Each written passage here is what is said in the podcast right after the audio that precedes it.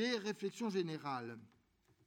C'est que l'ensemble de vos communications ont toutes en commun l'immense ouverture du regard et de l'approche que vous avez de l'hôtel des invalides, de l'institution, des bâtiments, des occupants, de la santé des occupants, de l'environnement immédiat de l'hôtel par les jardins. Hein. et dans chacune de vos communications, on trouvait, outre un regard sur le sujet que vous abordiez, des références beaucoup plus larges à beaucoup d'autres domaines. Et c'est ainsi que nous avons considérablement circulé avec vous tous, nous venons de le faire avec le professeur de Marbourg, hein. nous avons circulé dans le temps et dans l'espace d'une manière qui est euh, nouvelle. C'est une nouveauté par rapport au livre de Bayarja, hein. bon, qui parle aussi des invalides à l'étranger. C'est juste un chapitre de son bouquin. Hein. Vous nous avez fait circuler dans le temps, ne serait même vous avez un peu élargi le temps des invalides. C'est M. Gadi qui avait commencé une sorte de généalogie de l'hôtel des invalides, qui commençait par la charité, puis les incurables, et puis Bicêtre. Ça fait déjà trois générations pour arriver aux invalides. Vous nous avez fait circuler dans l'espace avec, je ne vais pas dire euh, une généalogie, mais des cousinages, des regards, hein, aussi bien dans des remarques qui ont émaillé des communications. Je n'ai pas oublié une allusion que j'ai chaudement applaudie à Saint Paul de Londres, au dôme de Milan, à l'église, je vais l'appeler telle qu'elle s'appelait à cette époque, l'église Sainte-Sophie de Constantinople. Et même dans votre communication, Madame Burimi, il y avait une très fugitive allusion à la Soleimani Jamii grâce à Mehmet Effendi, hein, que j'aime beaucoup, vous le savez. C'est-à-dire que nous étions déjà, à propos de l'hôtel des Invalides, à l'échelle de l'Europe, à l'échelle de l'Europe de l'époque, celle du XVIIIe siècle. Nous venons, avec notre confrère de l'Université de Marbourg, de voir passer le regard d'Allemand qui ont tous aussi des travaux qui nous étaient cités, qui portent sur l'Allemagne ou sur la Hollande, hein, pas forcément sur la France, hein, et qui arrivent avec une âme d'Allemand, si j'ose dire. Les Allemands ont une âme, hein, et qui regardent l'hôtel des Invalides et apportent des jugements qui peuvent nous surprendre un peu. Elle est très riche, cette communication que nous venons d'entendre.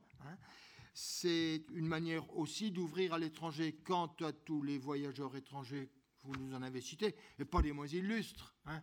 mais nous avons vu passer des Anglais, un, peu moins connus des Français que les tsars de Russie, je dois le dire, hein, qui nous permettent là aussi d'avoir un regard qui s'élargit considérablement sur l'hôtel des Invalides. Mais euh, ce n'est pas uniquement sur l'histoire ou le bâtiment ou les tableaux qu'il y a dedans hein, que euh, porte l'élargissement de vos travaux, c'est aussi sur l'institution elle-même, ses fonctions. Hein. Euh, j'en reparlerai. On a évoqué la fonction, je vais dire, purement médicale. Hein. J'en reparlerai après parce que là, l'ouverture, elle est considérable, qui a été apportée par la communication du professeur Coste et de Madame Belmas. Mais vous avez évoqué également les fonctions qui, actuellement, semble plus importante, si j'ose dire, j'aime pas le mot important, hein, semble prioritaire peut-être, plus déterminante, financièrement plus importante sans doute, hein, les fonctions muséales. Hein. Le musée de l'armée, c'est le gros morceau certainement du point de vue du budget, mais vous avez évoqué le musée des plans reliefs, vous avez évoqué le musée de la libération, à part entière dans les regards que l'on porte maintenant sur les invalides. Hein. C'est un élargissement également considérable. Hein. Et je tiens à le souligner parce que ça veut dire que quand on parle des invalides, on n'est pas simplement un spécialiste de l'histoire d'un bâtiment parisien. Hein. Et vous avez ouvert le regard aussi d'une manière qui était très originale sur les hommes qui ont occupé les invalides. Alors, évidemment, vous avez évoqué, je ne sais plus lequel ou laquelle d'entre vous, vous avez évoqué, je crois que c'est Madame euh, Sarrazin dans son introduction qui a évoqué ces vieux soldats claudiquants qui rentrent dans l'hôtel par la porte avec leur billet d'introduction. Hein. On a évoqué la manière de se rendre aux invalides quand on est soldat, savoir si on peut être pris ou pas pris. J'avais moi-même, dans une conférence prononcée il y a deux ans, euh, évoqué aussi l'entrée des soldats invalides dans l'hôtel. Mais moi, je suis angevin, vous savez bien. Et j'avais donc préféré prendre mes références chez Julien Gracq. Elles ont été rappelées par l'un ou l'une d'entre vous. Hein. Euh, entrer aux invalides pour un vieux soldat, c'est passer sous l'arc de triomphe. La porte y invite avec son architecture. Pour eux, c'est le moment de leur plus grande gloire. C'est aussi le moment où ils vont évidemment terminer leur vie.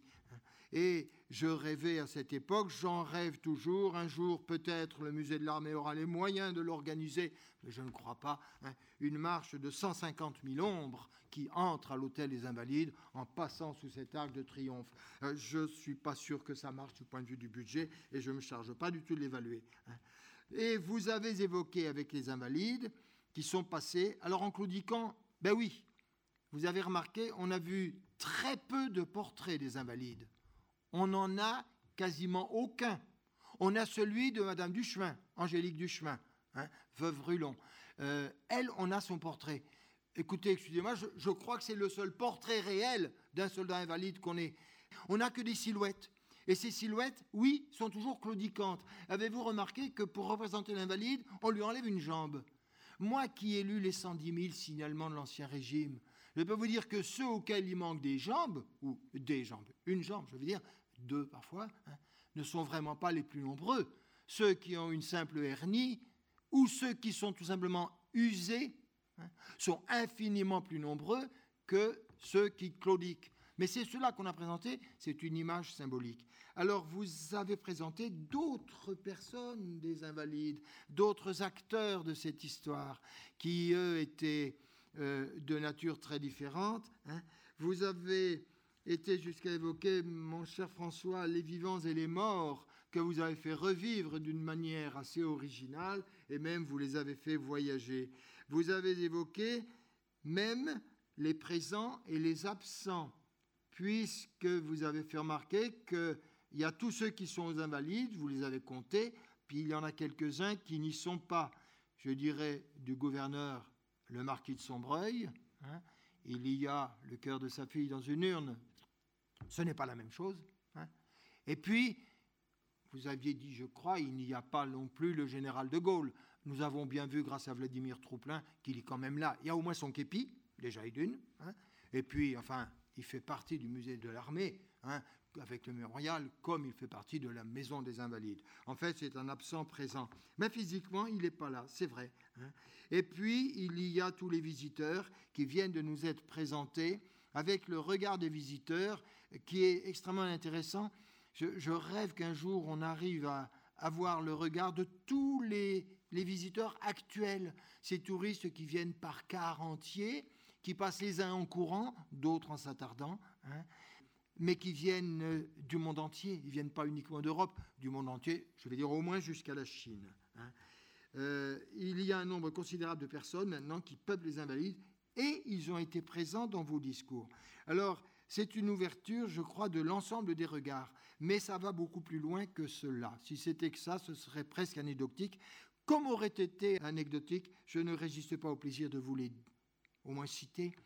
Les communications que j'aurais proposées, moi, si j'avais fait une communication. on ne m'a pas demandé une communication, mon général, quel dommage. On m'a demandé uniquement les conclusions. J'aurais fait une communication pour. Oh, je suis féroce dans ma formule, je ne l'écrirai pas comme ça, mais pour m'opposer à Montesquieu, voire pour concurrencer Montesquieu. Voilà car on cite toujours Montesquieu, Ouzbek, quand on décrit les invalides, le bâtiment le plus respectable de la Terre. Et moi, je vous cite le préambule de l'édit de fondation de l'école de guerre, 1751.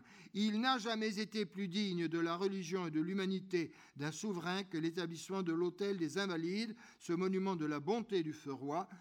Je coupe un peu. Jusqu'à lui, les officiers et les soldats, forcés par leurs blessures ou par leur âge de se retirer du service, ne subsistaient qu'avec peine dans nos provinces des secours que leur accordaient nos prédécesseurs. Louis XIV a eu le premier la gloire de leur assurer un asile honorable. Ça, ça vaut Montesquieu. Et puis la suite, c'était ma conférence que j'aurais faite si j'avais eu à la faire.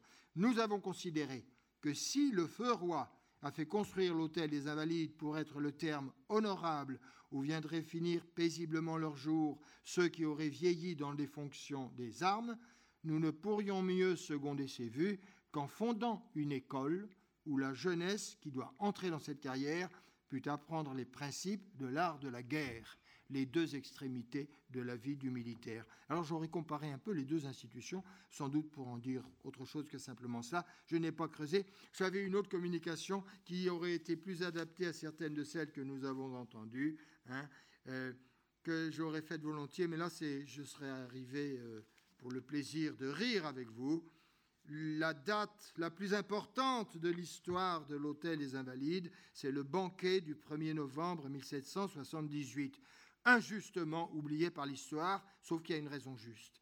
C'est le jour où Parmentier, l'apothicaire, a obtenu du baron d'Espagnac, le gouverneur, votre prédécesseur, réputé pour sa bonté. Il était gentil, il disait oui. Alors Parmentier vient le voir et lui dit Gouverneur, c'est le moment d'organiser un repas. J'ai 22 recettes de pommes de terre à vous faire manger.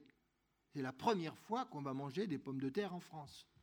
22 recettes. Viennent-elles des pommes de terre qu'il cultivait dans les jardins des Invalides? Euh, J'en suis pas sûr, je ne le sais pas, il ne le dit pas. Hein. mais il a 22 recettes.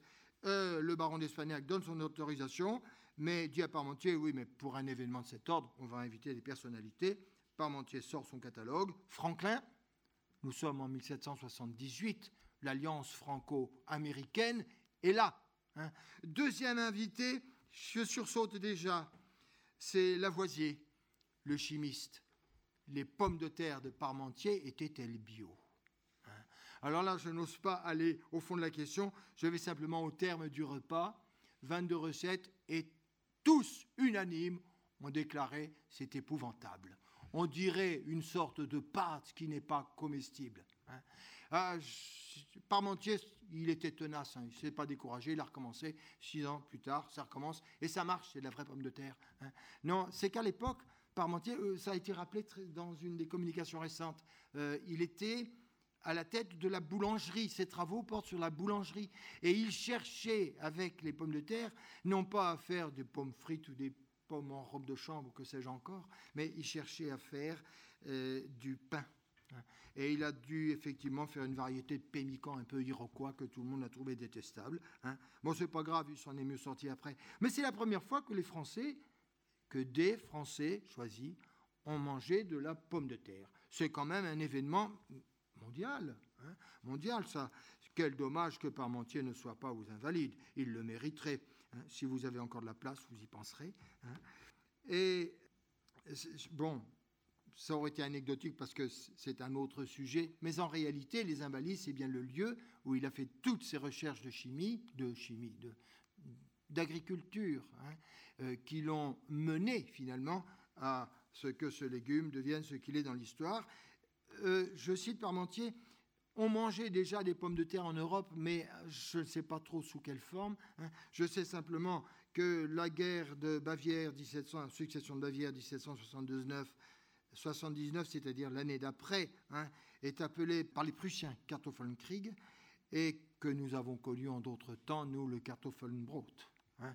Donc, euh, les idées de Parmentier n'étaient pas forcément mauvaises. Mais ça, ça aurait été pour l'anecdote. Je barre tout ça et je viens à un autre sujet. Toutes vos communications m'ont impressionné, impressionné de manière sensible à un tout autre point de vue. Il est clair qu'entre aujourd'hui, 50 ans après, euh, dans 50 ans, déjà 50 ans, 50 hein, ans après, après le moment où Corvisier a découvert les registres des invalides, la recherche en histoire a totalement changé. Et vous êtes un des témoins, un des vecteurs, un des acteurs de ce changement dans tout ce qu'il a de plus positif. Elle a changé considérablement, premièrement, dans ses outils, ses outils pratiques, ses outils matériels. Corvisier m'avait dit d'acheter une calculatrice, sans employer, le mot calculatrice, qu'il ne connaissait sans doute pas. Hein. Lui, il avait utilisé des, systèmes à trous, des planchettes à trous, jamais compris son système. Hein.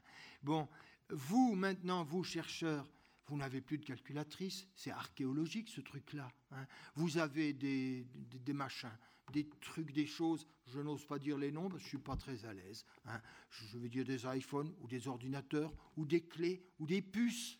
Mais des trucs gros comme le pouce, dans lequel vous avez à l'instant hein, toutes les archives, presque toutes les archives du monde entier, presque toutes les grandes bibliothèques du monde entier.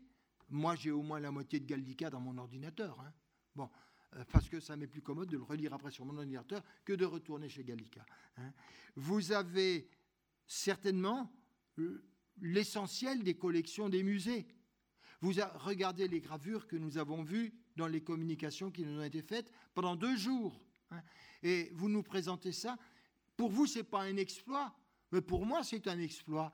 Je me souviens, moi, de ma première inspection avec un inspecteur. J'avais peur de l'inspecteur, j'étais jeune, donc il fallait lui donner des images, c'était à la mode. J'avais pris une très belle diapositive que j'avais faite du Parthénon, j'étais fier de moi. Je la mets sur l'engin qui était d'une chaleur colossale, puis je pars sur mon discours et j'oublie ma diapo qui prend feu. Alors évidemment, tout le monde rit, y compris l'inspecteur, quant à ma diapo perdue. Hein. Alors je dis, bon, c'est râpé, hein, c'est pas grave, j'ai éteint l'appareil, je me suis mis à parler, et ça s'est bien passé. L'inspecteur m'a dit, écoutez, faites ce que vous savez faire, ne faites pas ce que vous savez pas faire. Hein. Euh, pour l'ordinateur, je fais ce que je sais faire, Gallica. Mais pour le reste, je vois que vous tous, chercheurs, maintenant, vous avez des moyens que la communication qui nous a été faite sur la santé des invalides, la double communication par le docteur Coste et Mme Belmas, hein, illustre de manière remarquable. Excusez-moi, je ne fais pas d'hierarchie, moi c'est celle que j'ai préférée parce qu'elle partait des registres des invalides. Hein. Et elle renouvelle totalement tout ce que j'ai pu raconter. Et eux, leurs calculs sont justes en plus. Hein. Mais ils le renouvellent pas uniquement parce que leurs opérations sont justes, les miennes sont fausses, ce en quoi je ressemble à Vauban. Bon, c'est quand même une beau cousinage. Les leurs sont exacts, donc ils ne ressemblent pas à Vauban, mais en même temps, ils renouvellent grâce à tous ces matériels qu'ils ont maintenant, ces outils qu'ils ont pour faire de l'histoire, ils renouvellent les questionnements. Hein. Ils avaient un langage de médecin, ils parlaient de physiologie, d'épidémiologie, de...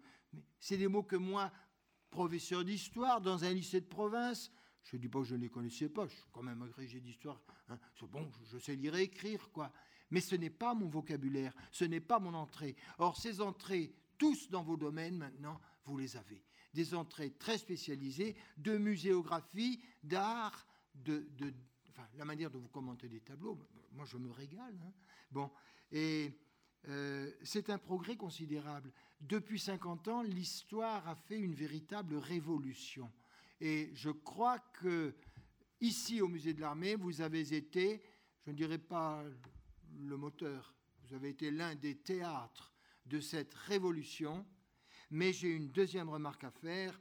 Elle est très différente et elle, elle est malheureusement, vous allez voir, inquiète et pessimiste.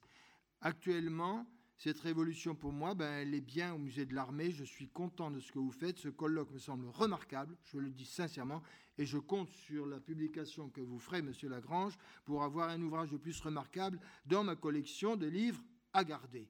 Mais je sors des Invalides, tout à l'heure, par la porte, la même que vous. Et je tombe dans un pays dont les habitants oublient l'histoire, dont les habitants récusent l'histoire. Nous sommes une nation qui est en train de rompre avec son passé. C'est extrêmement grave. Une nation qui est en train, c'est pire, de détruire son passé. Son seul argument valable pour le détruire, leur seule excuse, c'est leur ignorance. Ils n'en savent rien. Ils ne savent pas qui est Colbert quand ils entreprennent de lui couper la tête. Hein, savent-ils, s'ils savaient que Colbert, c'était son maître Corvisier, c'était Louis XIV, s'ils avaient su ça, c'est Louis XIV qu'ils auraient attaqué. Hein. mais ils ne le savent même pas. Hein. Euh, c'est l'ignorance, mais c'est grave. Nous nous dirigeons vers un pays qui n'a plus d'histoire. Elle n'est plus enseignée dans les établissements secondaires. La guerre mondiale est réduite à trois heures. Quand il y a un professeur sur les trois heures, sinon c'est le prof de maths qui fera une des trois heures. Et je n'exagère pas je tire une sonnette d'alarme.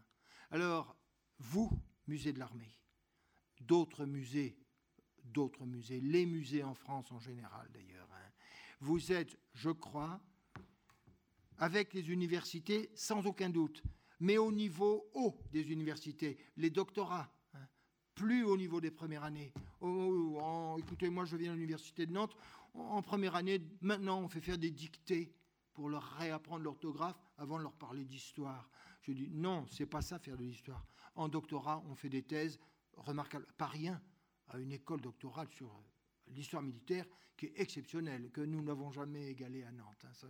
je, le vois très bien par les thèses que je vois passer. Hein. Mais les universités et les musées, ou dans l'ordre les musées et les universités, si j'en crois, j'aurais dû les ajouter à ma bibliographie, le catalogue de vos euh, expositions qui sont devenus des ouvrages de référence remarquables, remarquables, d'exception. Hein. Ils resteront, ils seront utilisés. Alors, continuez à faire de l'histoire. Parce que maintenant, l'histoire, qu'est-ce que c'est devenu? Ce sont des ouvrages, je ne sais pas, des romans policiers avec un vague fond historique, comme ceux de Jean-François Parot, qui écrivait très bien et qui connaissait très bien l'époque de Louis XVI, hein, soit dit au passage. Hein. Mais, mais ce n'est pas un livre d'histoire. Hein. Ou alors, ce sont des émissions télévisées où l'on vous parle avec beaucoup d'enjouement de choses qui sont infiniment superficielles et que nous ne lisons pas, mais que nous regardons. Vos livres, ils doivent être lus. Hein. Une émission de télé et tous ces écrans qui nous envahissent, on les regarde. Entre lire et voir, il y a un gouffre. Hein. Lire, ça développe l'intelligence. Voir, ça cultive la passivité. Vous êtes un outil utile dans le développement de l'histoire et nécessaire au développement de l'histoire. Alors continuez. Alors ce colloque que vous aviez intitulé, le titre, je l'ai adoré. Je ne sais pas qui l'a trouvé. Félicitations. Déjà, point d'exclamation. 350 hein, ans d'histoire, les invalides. Hein. Ben, je vous encourage à commencer à préparer dès maintenant, avec des outils, vos ouvertures, vos regards. Hein, euh, commencez à préparer le prochain colloque que vous appellerez bientôt les 400 ans des invalides. Bientôt, point d'exclamation, parce que 50 ans, ça passe très très vite. Ça, vous l'avez vu. Voilà, donc je termine sur une parole d'espoir, mon général. Mais je vous mets au boulot en même temps. Hein. Excusez-moi. Voilà, j'en ai fini. Je, que ce sera mieux rédigé hein, dans un texte écrit, tout cela.